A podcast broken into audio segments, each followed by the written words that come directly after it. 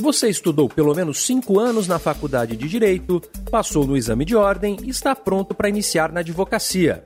Hum, será? Eu vejo que muitos jovens advogados, logo que pegam a carteira, saem muito despreparados para o mercado de trabalho. Então, eu acho que falta um pouquinho mais na faculdade da parte prática. E o que fazer? Como se preparar para enfrentar a concorrência? Advogar em escritório? Abrir a própria banca? Ou trabalhar em empresa? Como conseguir uma oportunidade? Então, você quer trabalhar no escritório? Quais são os escritórios? Relacione esses escritórios. Viu vagas disponibilizadas no LinkedIn? Ótimo, aplica. Mas não fica só no aplica. Quem é o responsável por essa vaga? Contata essa pessoa. Mas contata falando, ó, aqui é a dica inédita, só para os nossos ouvintes aqui. Ficou curioso? O que a gente tratou aqui não se acha em livros. Eu sou Hugo Vecchiato e neste episódio de Pela Ordem, o podcast da OAB São Paulo, vamos falar dos desafios de quem começa a advogar. O mês de setembro marca o começo de uma nova jornada para estudantes de direito. Depois de muito estudo, alunos que passaram cinco anos na graduação foram aprovados na segunda fase do exame de ordem e vão poder agora obter a inscrição nos quadros da OAB. E agora vem os desafios de quem começa de fato a advogar. De que forma o jovem advogado pode conduzir e deve conduzir sua carreira a partir de agora? Nesse episódio do Pela Ordem, nós vamos falar sobre e com jovens advogados que estão nos acompanhando, estão nos ouvindo. Para falar a respeito desse tema, nós recebemos aqui no nosso podcast, como convidados, a Nicole Capovilla Fernandes de Faria, doutora Nicole, presidente da Comissão da Jovem Advocacia da OAB. Doutora, é um prazer tê-la aqui.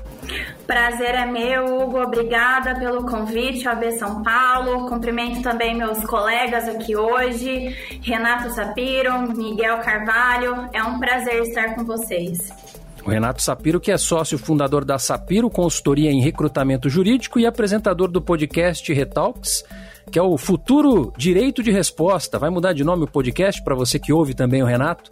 Renato, é um prazer tê-lo aqui. É isso aí, Hugo. Já trouxe em primeira mão. Obrigado pelo convite. Como você comentou, tem um podcast, então é diferente, né? Como convidado, muito contente em participar. É, muita sorte, sucesso. Sei que vocês começaram a empreitada recentemente, então é uma alegria estar aqui desde o começo e dividir aqui a cadeira com a Nicole e com o Miguel. Dr. Miguel Carvalho, que é advogado e consultor na Clabin e cofundador do grupo de diversidade racial Black. Doutor Miguel, também um prazer enorme tê-lo aqui entre os nossos convidados. A satisfação é minha, eu agradeço ao convite da OAB São Paulo, cumprimento os colegas aqui, Nicole e Renato. Espero que a gente consiga trazer aí boas expectativas e um caminho mais sólido para aqueles que estão iniciando sua carreira na advocacia. Muito legal. Vou começar com a Nicole aqui, perguntando, Nicole, já de bate pronto. Faculdade forma advogado? Advogado sai formado da faculdade? Qual é a tua opinião? Ah, infelizmente não, Hugo. Eu acho que as faculdades ainda precisam capacitar melhor esses bacharéis, né? Eu diria. Ainda faltam algumas matérias que são extremamente relevantes para que esses bacharéis saiam formados como advogados. E é importante também que essa formação seja mais consistente, né, Hugo? Eu vejo que muitos jovens advogados, logo que pegam a carteira, saem muito despreparados para o mercado de trabalho. Então, eu acho que falta um pouquinho mais na faculdade da parte prática. É, quando a gente fala em parte prática, né, e aí eu queria já trazer para o Renato essa questão, né, claro, o advogado não vai sair formado da faculdade, ele tem que passar pelo exame, né, como a gente disse no começo. Mas, é, Renato, a parte prática, é, durante a formação desse, desse estudante de direito, antes dele prestar a, o exame de ordem. É, a parte prática ela é decisiva para esse profissional? Como é que o mercado observa tipo de formação que o profissional tem, né? Na verdade, você tem dois caminhos, né? Você tem o viés acadêmico e o viés profissional, e os dois são complementares. Então, não adianta para o mercado jurídico, para a atuação profissional, falando aqui apenas uma vivência acadêmica, tampouco uma vivência só profissional. Como a Nicole bem colocou, a Faculdade de Direito não prepara o profissional de forma completa para o mercado jurídico. Então, é muito importante a vivência prática e a continuidade dos estudos. Agora, o doutor Miguel, o senhor que tem experiência com empresa, né? A gente fica sempre. O, estudante de direito, ele faz o estágio dele, às vezes no escritório, às vezes numa empresa. quando ele se forma, obtém a carteira, fica na dúvida, né? Advogar num escritório, abrir o próprio escritório, advogar numa empresa.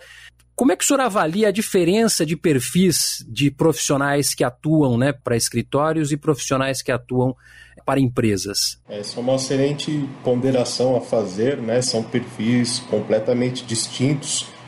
Quando a gente sai da faculdade de Direito, né, como já mencionado aqui pelo Renato, pela Nicole, é, a gente não está capacitado para atuar no mercado de trabalho. Então é uma decisão sempre muito difícil. Começar o seu próprio escritório sem experiência pode trazer grandes frustrações. Começar a carreira já num escritório auxilia a pegar mais experiência, a entender um pouco mais aí da dinâmica. E se tiver a oportunidade de estagiar em empresa, como eu tive, eu acredito que deve fazer a diferença porque você começa a entender um pouco mais do core business da empresa, entender que o jurídico é uma área meio, uma área que vai suportar, dar suporte para todas as outras áreas de negócio, a fim de viabilizar o próprio negócio.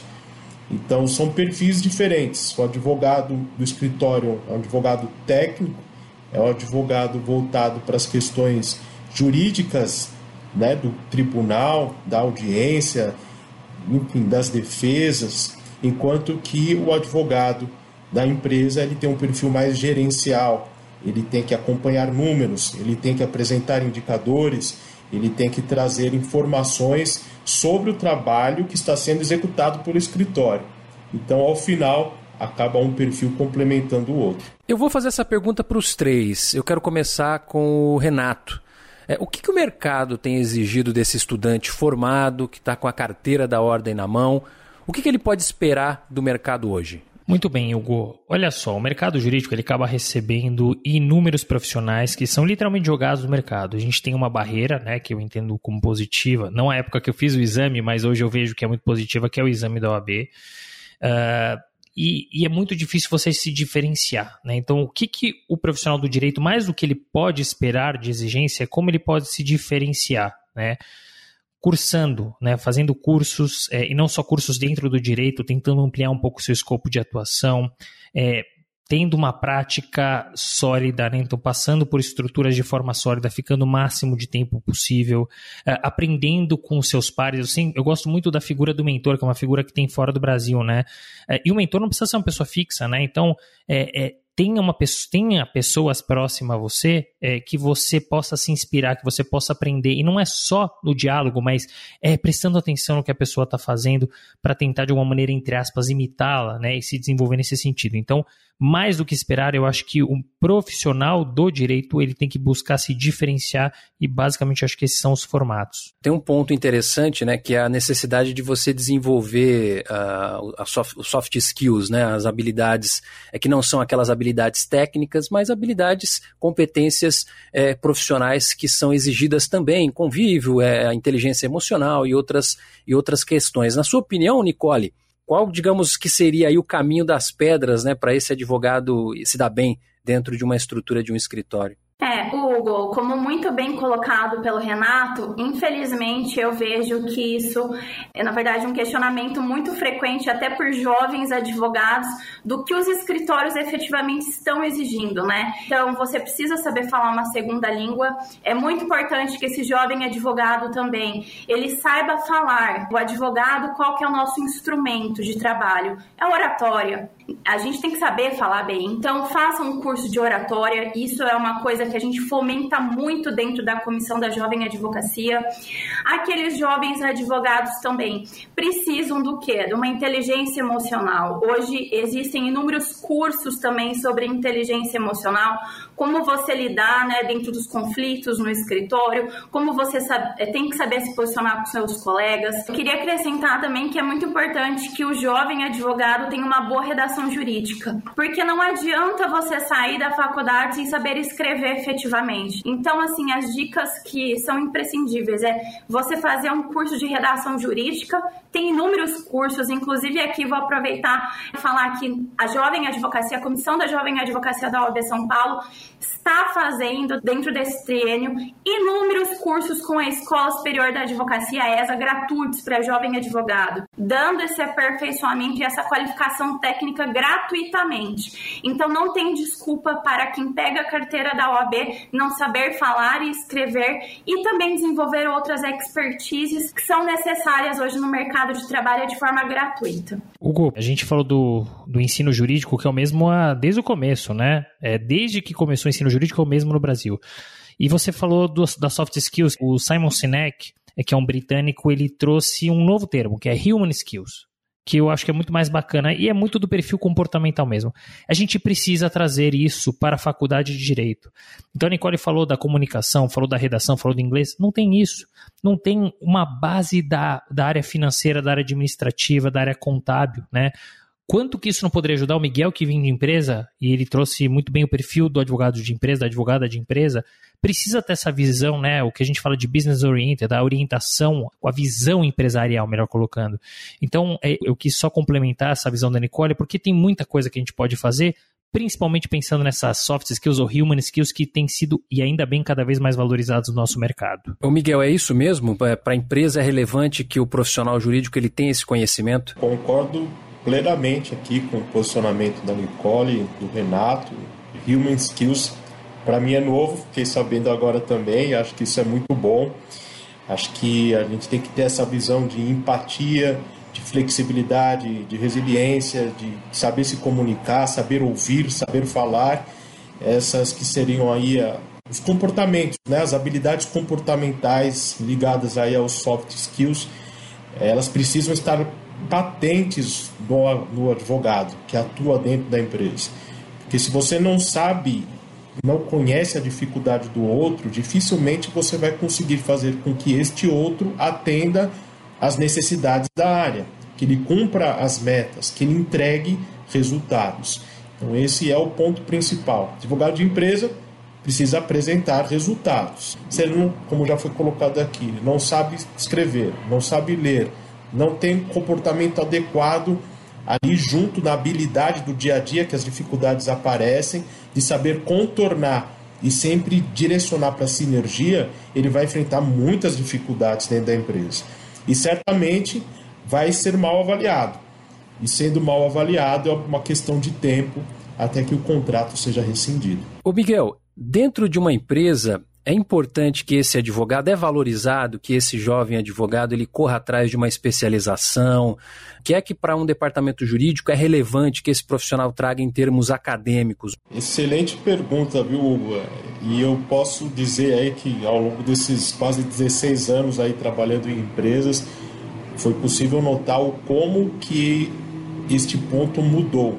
Como que as empresas começaram a exigir dos seus advogados da área jurídica, não tão somente como era antes, as habilidades técnicas específicas para aquele assunto, para aquela matéria, para aquele ramo do direito. Hoje exige-se o perfil generalista. Você pode até ter a sua especialização, pode até ter o seu conhecimento técnico aprofundado sobre um determinado tema, mas hoje as empresas procuram, na sua maioria, profissionais que entendam das outras áreas do direito. Então, esse perfil generalista é exigido hoje das empresas. E para você obter esse perfil, como já foi colocado aqui, existem cursos, capacitações que devem ser feitas, e quem faz a sua própria carreira é você mesmo. É o ponto principal é esse. Não dá para ficar esperando que a empresa auxilie, pague uma bolsa, espere que alguém auxilie para que você faça um curso ou que você espere a situação melhorar. Você tem que ser disciplinado e organizado a ponto de fazer a sua carreira e aprimorar né, as hard skills, né, as habilidades técnicas. Vão desde a fluência do idioma vão desde o aperfeiçoamento técnico com cursos de pós-graduação, mestrado, doutorado. Isso tudo vai fazer diferença para que você consiga ter uma carreira muito mais promissora e muito mais sólida dentro da empresa, porque ela não vai querer perder esse bom profissional, que ele está ligado, ele está interagindo com todas as áreas e além disso ele possui um conhecimento técnico naquilo para qual ele foi contratado. O, o, Renato, esse novo profissional ele está preparado já para encarar uma especialização? É melhor esperar um pouco? Deixa um tempo ali a carreira indicar qual vai ser o caminho dele? O que, que você pode falar a respeito? Hugo, eu vou responder de uma maneira um pouco diferente. É, tem uma hora certa para começar a estudar. Dois, três anos de idade, mas para parar não. Tem que estudar sempre, não pode parar de estudar. Obviamente que se você for falar em pós-graduação, mestrado, doutorado, LLM, são cursos muito distintos e alguns deles envolvem ou necessitam de uma certa maturidade. Então, uma pós-graduação, que é uma especialização, eu acho que tem que fazer desde já, saindo da faculdade, né? E um ponto importante, às vezes as pessoas acham é, que tem que fazer uma pós-graduação na área delas. Ah, eu trabalho com contencioso civil, então vou fazer uma pós em, em, contencioso, em processo. Funciona, funciona, legal, vai ficar bonito no currículo. Mas que tal fazer uma pós, por exemplo, em direito empresarial e complementar é, a, a, visão que você tem no teu dia a dia, né? Porque você fazer uma pós na mesma área que você atua, você vai aprender coisas novas, vai, mas muito menos do que uh, você poderia aprender fazendo uma outra pós. É diferente, por exemplo, quando você fala de um MBA ou quando você fala de um LLM. LLM são cursos só fora do Brasil, em países do Common Law, tá? Então a gente está falando aqui de Estados Unidos e Austrália primordialmente. Inglaterra também tem um LLM. Para esse tipo de curso para o MBA, aí sim, eu acho que é preciso uma certa maturidade, uma vivência, uma experiência, senão você não vai aproveitar da melhor maneira possível. Mas tem hora para começar a estudar, mas nunca tem hora para acabar de estudar. E é interessante, né, Nicole, que a gente fala aqui do jovem advogado, mas o, o, jovem advogado, ele é o profissional com até cinco anos, né, de inscrição, né, na OAB. A gente está falando aqui de um universo bastante grande. São números é, relevantes, né, para o mercado. Você tem 95 mil advogados, jovens advogados aqui em São Paulo. Então, é, quer dizer, ele tem esse intervalo de tempo aí para poder tocar, iniciar a carreira dele e aí entender para que lado ele vai e trabalhar a sua carreira acadêmica, né? Um número muito grande, né, de profissionais, né? Não, com certeza, Hugo. É, excelente pergunta, inclusive, é, bem como ponderado pelo Renato, né? Quando esse jovem advogado, principalmente aqui no estado de São Paulo, ele pega a carteira na OAB, ele enfrenta um universo aí de quase 95 mil jovens advogados ativamente inscritos nos quadros da OAB hoje na seccional São Paulo, ele fala, né, o que, que eu vou fazer, com o que, que eu vou me deparar. E diferentemente da opinião do Renato, vou divergir um pouquinho, porque eu não acho que esse jovem advogado ele já tem que sair da, da faculdade e cursar uma pós-graduação. Por quê? Porque hoje tem cursos de capacitação e aperfeiçoamento técnico. Se ele quer se qualificar, tem um custo, né? E muitos, na verdade, não têm disponível esse montante para poder despender nessa pós-graduação. Por isso que eu ainda até complemento um dos questionamentos anteriores e eu diria que faltam nas faculdades, sim, estágios em áreas específicas para estudante de direito verificar qual área que ele gosta, né? A gente tem muito estágio na faculdade, mas estágios que às vezes são insignificantes para a carreira e teriam que estágios mais práticos, né? Uma vivência em um órgão público, uma vivência dentro de uma empresa privada, uma vivência dentro de um escritório, para que esse jovem, né, que ainda está perdido no limbo do direito, ele sabe efetivamente para que área ir e aí conseguir é, depois se aperfeiçoar tecnicamente, né? A gente falou aqui de advogado de escritório, perfil do advogado de empresa, e tem gente que sai da faculdade com a AB na mão e resolve abrir o escritório. É, eu queria saber primeiro do Renato, o que, que ele acha disso? É um momento para abrir o escritório logo que sai? Existe um momento? Hugo, não tem uma resposta certa, mas eu diria para você que definitivamente não é o melhor momento você montar o escritório logo que você sai da faculdade. Por que disso? Para que você monte o teu escritório, você precisa ter vivência, você precisa ter experiência, você precisa ter a casca, a ferida, você precisa ter visto muita coisa para poder atender o teu cliente da melhor maneira possível. O segundo é justamente isso, o cliente. Como é que você vai angariar clientes vindo direto da faculdade? Você tem que ter atendido outros clientes, você precisa ter vivenciado, experimentado clientes, mercado, é, você precisa ter uma visão aqui que eu falo holística. Então, montar um escritório do zero pode dar certo, saindo da faculdade, pode dar certo? Pode, e tomara que dê. Mas é muito maior a chance de você conseguir virar o teu escritório tido uma experiência prévia. Na tua opinião, Nicole, é, é, mais ou menos isso mesmo? O, o que, que esse jovem advogado ele pode fazer para conseguir cliente? Quando esse jovem advogado ele acaba de pegar a carteira, ele na verdade não tem noção do universo jurídico que ele vai enfrentar, né? Como que ele vai prospectar um cliente novo? Como que ele vai fazer isso? Aonde ele vai abrir um escritório? Quanto que ele vai despender de gastos, né? Eu falo que a primeira coisa que o jovem advogado tem que fazer quando pega a carteira da OAB é fazer o token, porque com o token você consegue peticionar de qualquer lugar do mundo, né? E hoje o, as próprias, a própria OAB, né, tanto a seccional quanto as subseções, tem os coworkings, né? Então, na verdade, esse jovem advogado pode utilizar dessas salas, na verdade, para ele ir sentindo e vendo se ele consegue é, de imediato fazer essa prospecção de clientes. Um caminho muito bacana para esse novo advogado, esse jovem advogado, são justamente as comissões na OAB. Porque as comissões é um, é um excelente networking. Na própria comissão da Jovem Advocacia, a gente tem inúmeros grupos e joga no grupo: olha, tô com um caso, alguém quer fazer parceria comigo? Surgem as parcerias. Através das parcerias surgem os primeiros clientes. A partir de um bom trabalho, você vai criando o seu nome, você vai tendo segurança e a partir disso o advogado vai se sentir preparado para efetivamente abrir o escritório dele e saber que ele ele vai poder, na verdade, despender os, os gastos tendo clientes, né? Porque senão entra num, numa bola de neve e a hora que ele vê, ele tá atolado de dívidas e frustrado com a profissão. Doutor Miguel, trabalhando hoje em empresa, Dá para fazer a transição, a, pessoa que fez estágio em escritório, o jovem advogado, jovem advogada que fez estágio em escritório, quer fazer a transição para a empresa, qual que é o caminho, ou precisa ter estagiado na empresa, qual seria o caminho aí, doutor? Excelente pergunta, Hugo. Acho que vale a pena a gente colocar aqui é a questão do perfil de novo. Sair de um escritório e ir para a empresa é possível? É. As empresas contratam? Contratam mas então você fazia prazos, acompanhava audiências. Na empresa você não vai ter mais esse contato direto com a questão técnica, com a questão processual. A empresa já pressupõe que isso você saiba, isso você conheça. O que a empresa vai exigir de você é o gerenciamento desse e de outros processos e a forma que você vai conseguir mostrar através de números, de indicadores que você está fazendo a gestão daquele escritório, daquela causa, daquele ponto que está sob sua responsabilidade da forma adequada. É possível fazer, mas o perfil muda. Os que estão ao seu lado, seus pares, não são os seus competidores, né? As pessoas que estão disputando com você.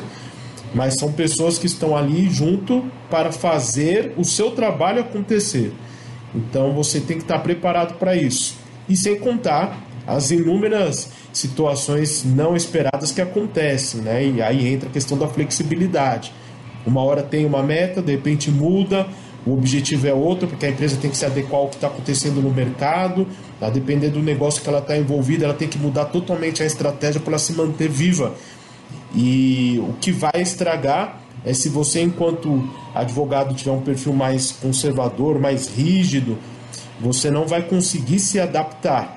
Eu vou fazer, a gente já está encaminhando para o final aqui, infelizmente, mas eu queria que os três me dessem uma resposta em relação a essa seguinte questão. Muitos estudantes de direito aqui no Brasil, esse jovem estudante que prestou o exame de ordem, ele não conseguiu fazer o estágio em escritório, nem conseguiu fazer o estágio em empresa durante a graduação. Mas agora ele saiu, ele está com a OAB na mão e falou: Bom, agora eu vou fazer a minha, de repente, a, a transição de carreira, enfim, e eu queria que cada um de vocês aqui, primeiro começando, é, Renato, se você pudesse dar uma dica para esse perfil, qual seria?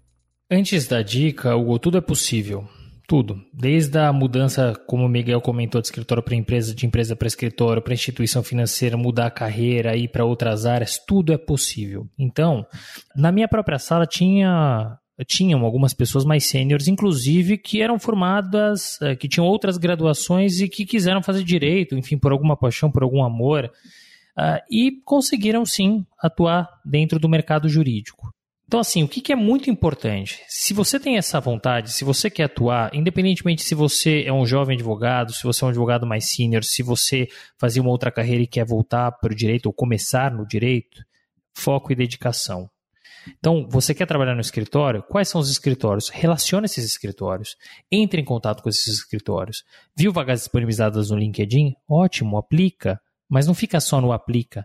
quem é o responsável por essa vaga? Contata essa pessoa, mas contata falando, ó, aqui é a dica inédita, só para os nossos ouvintes aqui, mas contata essa pessoa, não falando da vaga, falando dela, da pessoa, fulano, fulano, acompanha a tua carreira há tantos anos, será que a gente pode se conhecer? Será que a gente pode se falar? E no momento apropriado, se você conseguir essa conversa, se tem muito mais chances direcionando na pessoa, no momento oportuno você vai falar sobre a vaga. Então, é se joga, acredita, vá atrás. Se ficar sentado, deitado, esperando cair no colo, dificilmente vai acontecer. Hugo, a primeira dica que eu daria para esse jovem advogado: tudo que você se propor a fazer, faça com amor, comprometimento e ética, né? Eu falo que cada um sabe dos sonhos dentro do seu coração.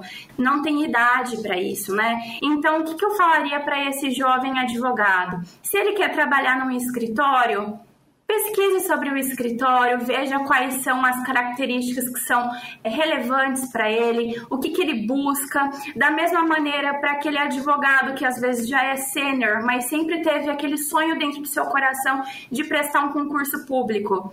Abra mão de algumas coisas para alcançar os seus objetivos. Nunca é tarde para começar um novo, desde que você faça com amor e comprometimento. Não tenham pressa também de já querer chegar logo que se forma num cargo né, gerencial, num cargo sênior aprendam, tenham calma, tenham resiliência, tenham paciência, né? O nosso futuro depende das escolhas que nós fazemos diariamente. Então coloquem amor e entrega que vocês vão alcançar o objetivo que vocês desejarem. É a tua avaliação também, Miguel? É a minha também, aí corroborando com o posicionamento dos colegas. Se você for organizado, você consegue se planejar. E se você planejar, você consegue desenvolver a sua carreira. Então a gente precisa ter esse direcionamento, saber o que você quer, onde você quer chegar e como que você vai fazer para chegar nesse objetivo, estruturando a sua carreira com conhecimento, aprimorando suas habilidades comportamentais, suas habilidades técnicas, se desenvolvendo, interagindo, para que você consiga obter a senioridade necessária, a maturidade precisa para se posicionar no mercado, seja na empresa, no concurso público, como falou aqui, existem diversas áreas, desde a diplomacia, né, não só os cargos mais tradicionais, como magistratura, procuradoria, mas tem outros. Então, tudo isso depende do planejamento e dessa organização. É, só complementando essa fala do Miguel, é importante também que cada um faça as suas escolhas, senão farão as escolhas por você. E é o questionamento que eu faço para os jovens advogados quando vêm perguntar para mim, né? Eu falo, como que você quer estar daqui 10 anos? Né? Então nunca é tarde para você mudar de carreira, nunca é tarde para você seguir os seus sonhos e os seus objetivos. Faça a sua escolha hoje para você colher lá na frente.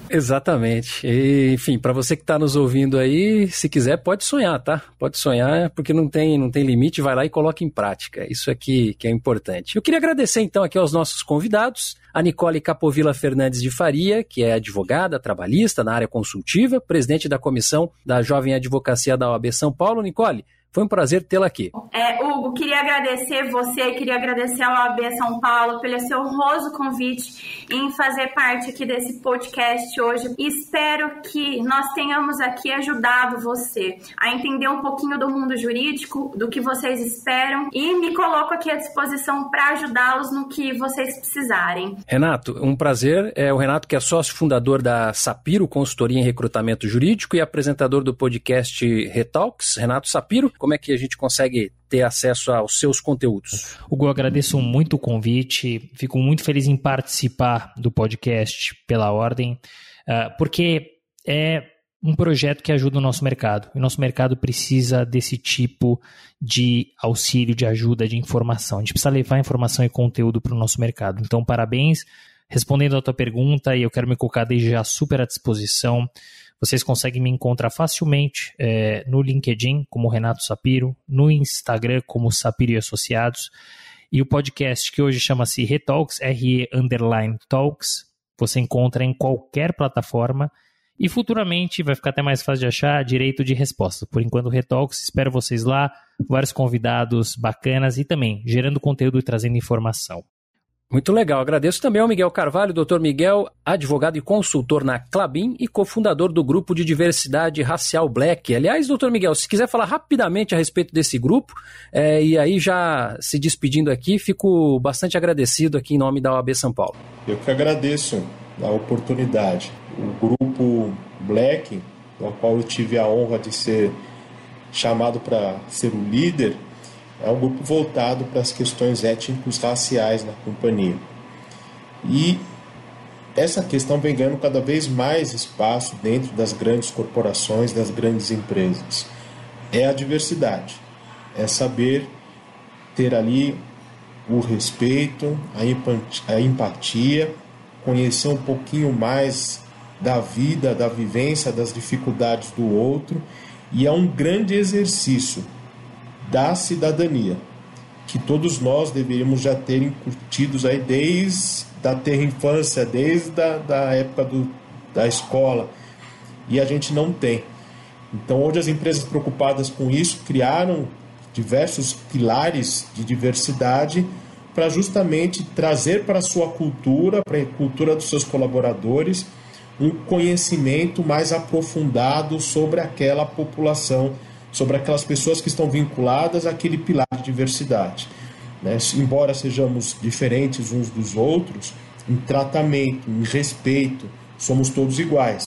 Tem que haver essa equidade, esse equilíbrio para que as empresas também consigam atender a todos os seus clientes, consigam trazer melhores resultados, como já foi comprovado em pesquisas, como por exemplo da consultoria McKinsey, empresas mais diversas elas têm mais lucro, elas têm empregados que se sentem muito mais à vontade no ambiente de trabalho, se esforçam mais, se dedicam mais, ficam mais tempo na empresa, todo mundo sai ganhando. Trabalhar a diversidade é um ponto fundamental para que a gente consiga desenvolver ainda mais as nossas habilidades, os nossos conhecimentos, os nossos comportamentos e auxiliar para a construção de uma sociedade mais equitativa. E agora fica o meu agradecimento pelo convite à OAB São Paulo. O que a gente tratou aqui não se acha em livros. Então é muito importante que iniciativas como essa perpetuem, continuem para auxiliar aqueles que estão ingressando no mercado de trabalho. Bom, agradeço então aos nossos convidados e já convido você, ouvinte, a acompanhar o nosso próximo episódio. Na semana que vem, vamos desmistificar a atuação do profissional da advocacia e mostrar a importância desta atividade para a cidadania. Vamos falar também da imagem do profissional perante a sociedade e esclarecer, tanto para quem é da área quanto para quem é leigo, a relevância do advogado e da advogada. Então, siga-o pela ordem aí no seu tocador de podcasts favorito para receber a notificação assim que o episódio for publicado. Acompanhe também os nossos perfis nas redes sociais e o Jornal da Advocacia para ficar por dentro de tudo que acontece na OAB São Paulo. Todos os links estão aí na descrição. Pela ordem, é uma realização da Quero Ouvir Podcasts para a OAB São Paulo. A produção é da Jéssica Bernardo, finalização de Ogart Santos e a apresentação é minha, Hugo Vecchiato. Eu fico por aqui agradecendo a sua audiência. Até o nosso próximo episódio, sempre às quartas-feiras de manhã. Abraço!